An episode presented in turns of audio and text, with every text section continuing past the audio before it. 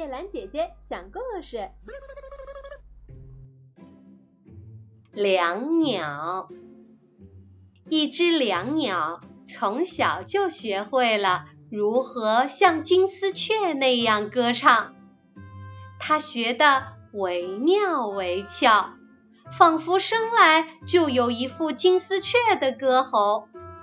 两鸟美妙的歌声让整个森林得到了欢愉，得到了大家的欢迎。如果换成别的鸟，就已经心满意足了。可是这只良鸟贪慕虚荣，它听到了大家夸奖夜莺唱得好听，便暗自决定学夜莺唱歌。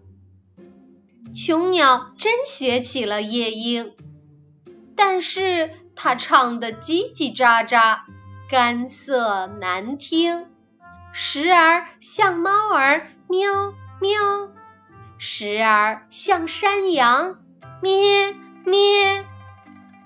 因为它的夜莺曲实在太难听了，林中百鸟都不愿意听它歌唱，所以。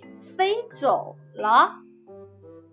好，小朋友们请注意，人的禀赋各有不同，但有人由于羡慕别人的成就而去干自己根本不能胜任的事情。